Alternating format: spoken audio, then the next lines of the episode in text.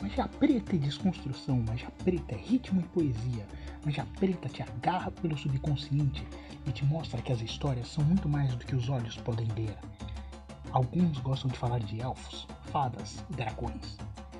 Outros de lugares míticos cheios de conflitos e beleza. Mas eu estou aqui para te falar de algo mais, de ficção afrocentrada, de provocações e sentimentos, enquanto você navega através de narrativas pensadas para te questionar. E se o imaginário for além? Abre caminho para a gente passar.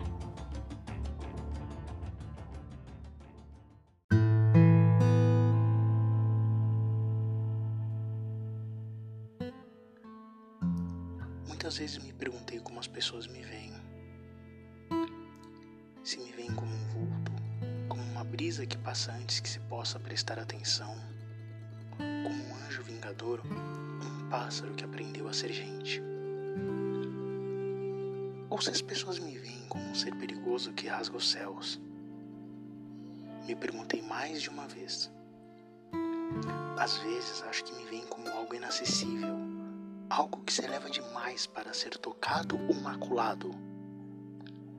Há ocasiões, enquanto estou lá em cima, que me imagino um Deus, pois voar é divino. Mas aí me lembro que os pássaros voam e me lembro que eles são apenas pássaros.